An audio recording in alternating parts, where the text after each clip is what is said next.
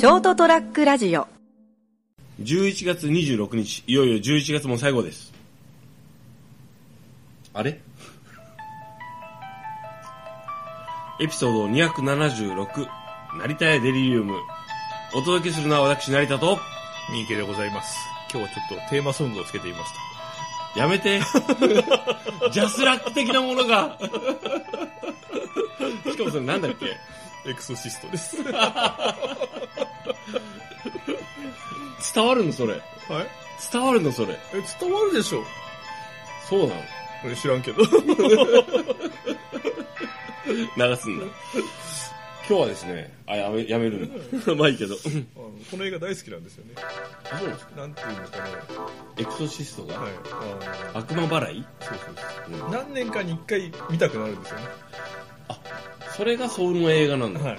えー、珍しい、珍しいというか、まあそうなんだ。えもう古い、映画自体は随分古い映画ですけどね。だってリメイクというか、その、リブート版とかも結構出てるよ。ええでも初期のが一番面白かったですね。えあの別にホラー映画なんだけど、特にその日本的なホラーとはちょっと違うんで、まあびっくりさせる系ではないんでそうですね。ホラーというよりも、でも言うと、なんか今俺語ろうとしたけど見たことないからね。ああ、そうですか。うん。めっちゃ面白いです。ああ、それいつ頃見たんですか？多分最初に見たのは多分小学生か中学生ぐらいだと思うんですよね。ああ、なるほどね。で、その頃はその、はい。特定のシーンだけが印象に残るんですよね。いわゆるホラー映画っぽいシーンだけが。例えば雑誌で、雑誌とか、まあ映画、雑誌とか出てるじゃないですか。えするとこう、ここみたいなパンパンってそう。いうとこばっかりが印象に残るんですよね。はいはいはいでもまあ何回か見てるうちにその、ドラマ性とかですね、うんあのセリフ回しなんか、まあうんセリフ回しっても訳されてるわけだから、うん。正確なとこはわかりませんけど、吹き替えってえあいやいや、字幕版です。ああ、はい。とかまあそういうのを見てて、まあ面白いなと。はいはい。ね特にそのよくあるじゃないですか映画でなんか深く考えないとわからないシーンとかこう、伏線とかね。ええまあ、あと、あとあの、この、見こここんな意味があったんだとかね。ええ委ねてる場面とかですね、はいはいああいうのがあんまりなくてうん。何回か見てるうちにだんだんこう内容もこう分かってくるとああ、はい。あこういう意味だったのかとかですね、うん。それがエクソシスト。うん。いや別にこれだけじゃないんですよ。他にもいくつかはあるけど。何作か。うん。自分の人生において、エポックメイキングなこう作品ってあるよね。まあ、多分23年に1回は見てますねでへえで特に今ほらあのレンタルが安くなってるじゃないですか。あ、僕レンタルちょっとああやめたんで。蔦屋さんなんかだとあの毎月1000円1100円か。であああの借り放題とかもあサるし、ね、ブスク的なやつですね。はい。ああいうのもあってこう昔に比べるとこうもったいない感がちょっと薄れてるんですよね。あ、前だったらそうですね。あ、そうですね。300円ぐらい出さないと借りれなかったから一度見たやつはもういいやってなってたんですけど、なんかそれよりもなんか見たことないええ。新たな作品をよりも、まあ、それで失敗した時はやっぱりあっちを借りときゃよかったからだけどまはい。あそれでもまあそういうのがあったんですけど今ははい。もう1枚下手したら DVD だったら80円とか50円とかですねセールの時だったら。うん。あるんで、ましてや借り放題とかまあ、でも借り放題で20枚も借りないんですけどね結局。月に。だってねあのちょっと話変わっても申し訳ないんだけど映画を見たりえ新しい作品を見たりするのって結構エネルギーいらない？えそうですね。エネルギーと時間がいるんですよ、そう。時間時間。体力ね、えだからあのこうまあその自分自身に危機感があるのはあるんですよ。あなんかこう見たことない映画を見るのに躊躇してるなとかなんかいろんな条件を自分に課しちゃうんですよね。次の日休みだとかですね。まあ僕らあの平日が休みの人間なんで、あはい。あの一般のサラリーマンみたいに 5, 5連勤っていうのはめったないんですよね、はいはい。あの休みの回数は似たり寄ったりなんですけど、うん。その回連休もほとんどないんでですね、うん。だから3連3勤とか、うん。まあ下手したら2勤1勤で次の休みとかですね。ありますね。はいう感じの休みなんで、うん。でもたまにこうあの、ね、忙しいタイミングなんかだとやっぱり5連勤6連勤逆に言うと7連勤ぐらいもあるんですよ、ありますね。はい。でそういう時には見れないなと。あ理想的なのはあはい。残業せず早く帰って、うん。次の日休みと そういう複雑な条件を課すあの課しちゃうんでですね、うん。自分で勝手にな、ええしかも別に 誰も頼んでないけど。プライベートでも何も用がない。と次の日出かけるんだったらもう早く寝ようとか。休みの日でも午前中どっか行くとか午後から買い物に行くとかなったら、ん。2時間ビデオを見る DVD を見るのはちょっともったいないなとか思って。そういうこうさまざまなハードルを乗り越えないと見なくなってるんです自分で勝手に設定したハードルだけどな、ええ。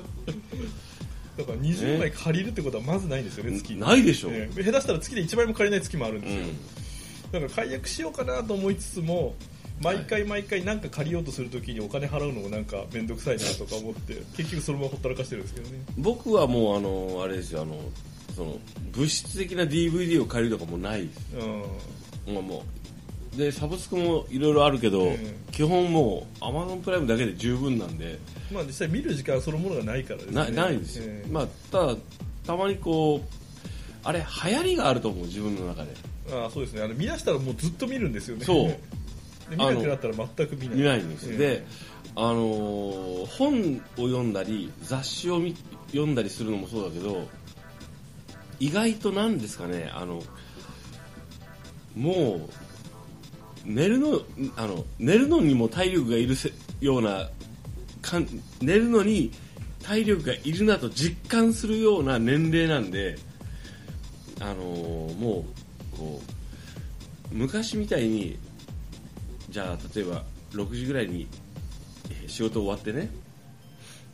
で飯もまあ僕の場合は作らないとちょっとなんかこうなんか嫌だなと思うタイプだから、料理を作って風呂入って上がったりするともう9時ぐらいじゃないですか。でまあもう11時には寝たいなと。明日のことを考えて。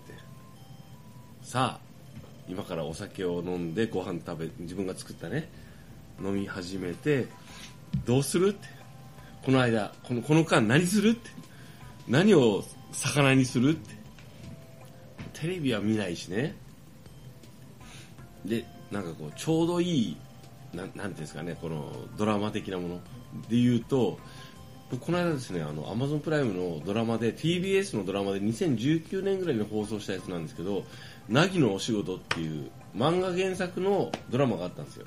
黒木えっ、と花さんだっけえっ、と黒木春さんかな？は花。春か花か知らんけど。花。なんか春らしいですよあれ。読み読みは。いいんですけどなんかちょっと漫画も気になってたしうん。まず漫画読んだんですよ何よりも。はい。あのー携帯で読めるその漫画サイトで。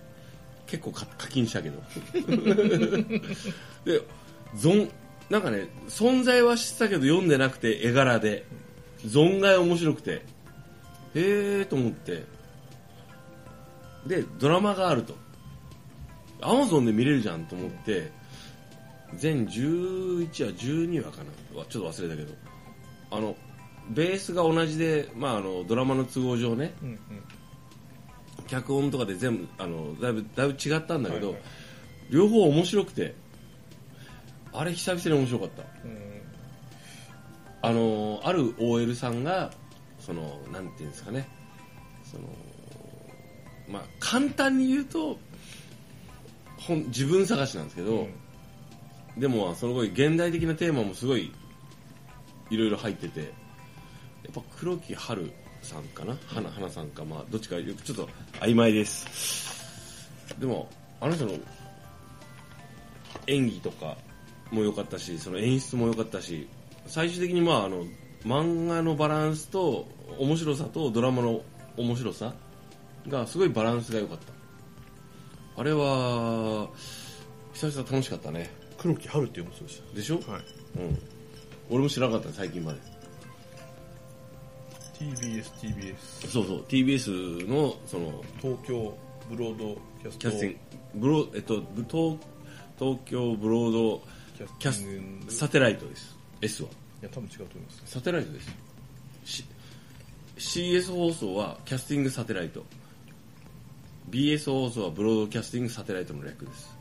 であの TBS は多分違うと思いまでですね。す。はい。まあ調べてください。違ったらごめん。であれは面白かったよ。凪のお仕事はすごいおすすめ。えーこのウィキペディアさんなんで保証はできませんけれども、はいはい。東京ブロードキャスティングシステムだそうです。まあ、ウィキペディアとチコはすごいよく間違えるからね。うん。そうそうそう。あ凪のお仕事よかったよ。あの基本僕ドラマなぎのなぎのおいとまっていうドラマのおすすめでした。面白い。ドラマ見ないんですよ。俺も全然見ないんだけどむしろ俺見ない人なんですけどテレビドラマとかは。ただ漫画がすごい面白くて。であのー漫画がきが面白かったからあそういえばこれなんか見たドラマになってたなと思ったら結構評価が高いやつで見たらクソ面白かっ基本的にはあれですね今大河ドラマと水曜日9時枠の刑事ドラマしか見てないですね。た割とそれ昔からじゃない？はい。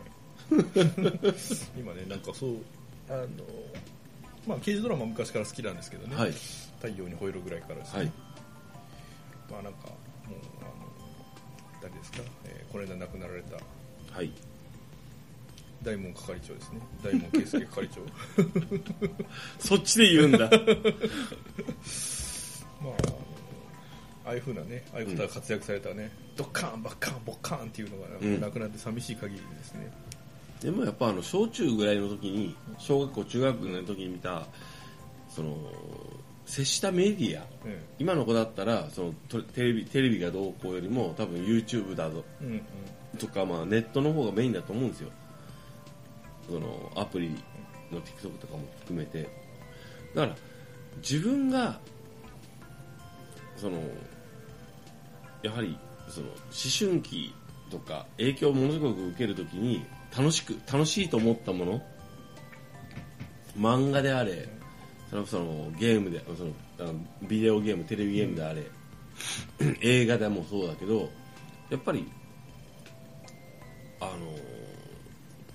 すごい影響を受けるんだなって音楽でもそうだし、まあ、今思ったんですけどはい、奇想天外なものばっかり見てるなと思いますね。うんあのはいはい。例えば日本のうんにしろ外国にしろそのホームコメディだったりその恋愛ドラマだったりっていうのは、うん。まあ、現実には起こらないよとは言いつつもやっぱり現実が舞台になってるじゃないですか、はいはいはい。まあ、全く可能性がゼロじゃないことばっかり起こってるじゃないですか、でも俺よく見てると自分の見てるやつって絶対に世の中で起こりえないことばっかりのものばっかり見てるから。自分が好きだ好きで好んで見てたものっていうのは、まあ、どっちがもっとそのこう先か分かんないけど、とりあえず今の自分が好きなものをベースじゃないですか、うん。でそれがその自分が好きな今今も好きなものとかあのたしなむものの根っこになってると思うんですよね。刑事ドラマ好きというかその実際刑事は世の中にいるわけですけど100%こんな刑事いないよっていうドラマばっかり見てますからね。やっぱだからその地続きでね、自分が好きなものを決定づけてるわけじゃないですか少年期幼年期に出会ったものが。でもその幼年期とか少年期に出会ったものもあのもいろんな選択肢があった中で、最も多分なんとなく好きだなと思ったものっていうのはこう同年齢でも違うわけでしょ。もちろんそれは家庭環境とかその生活環境が違ったりとかね。あの地域によっても違うよねもちろん東京だったらだったらもうちょっと多分いろんな選択肢があったろうし、地域で暮らすとそれこそテレビで放送されてるもの自体が限定されてくるからねチャンネル数が少ないですからね、うん、そうそう。で、その演劇とかも、その、伝統芸能とかも、であの、触れる機会が少なかったり違うわけじゃないですか。何の話をしようとしてるのかもう全然わかんないや。あの、でも、そんな中でやっぱり、自分が好きだったものは否定しない方がいいよね。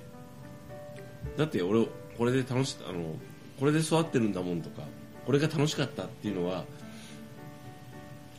えっと、否定せずに楽しんで、で、それが何なんだったんだろう、何だったんだろう、あの楽しさっていうのを分析、分析っていうかまあ、そのなんだろうね。自分がなぜあれを面白いと思ったかっていうのを、あの、謎、謎解きするのもなんかこう一つ楽しみなんじゃないかと俺は思うんだけど。さだんだんもうあれ自分でも何言ってるか分からなくなってきてる そういうわけで、そろそろお休みしようと思います。お別れの時間です。11月26日、エピソード276、成田やデリリウム、お届けしたのは私、成田と、エクソシストミ三池です。おやすみなさい。おやすみなさい。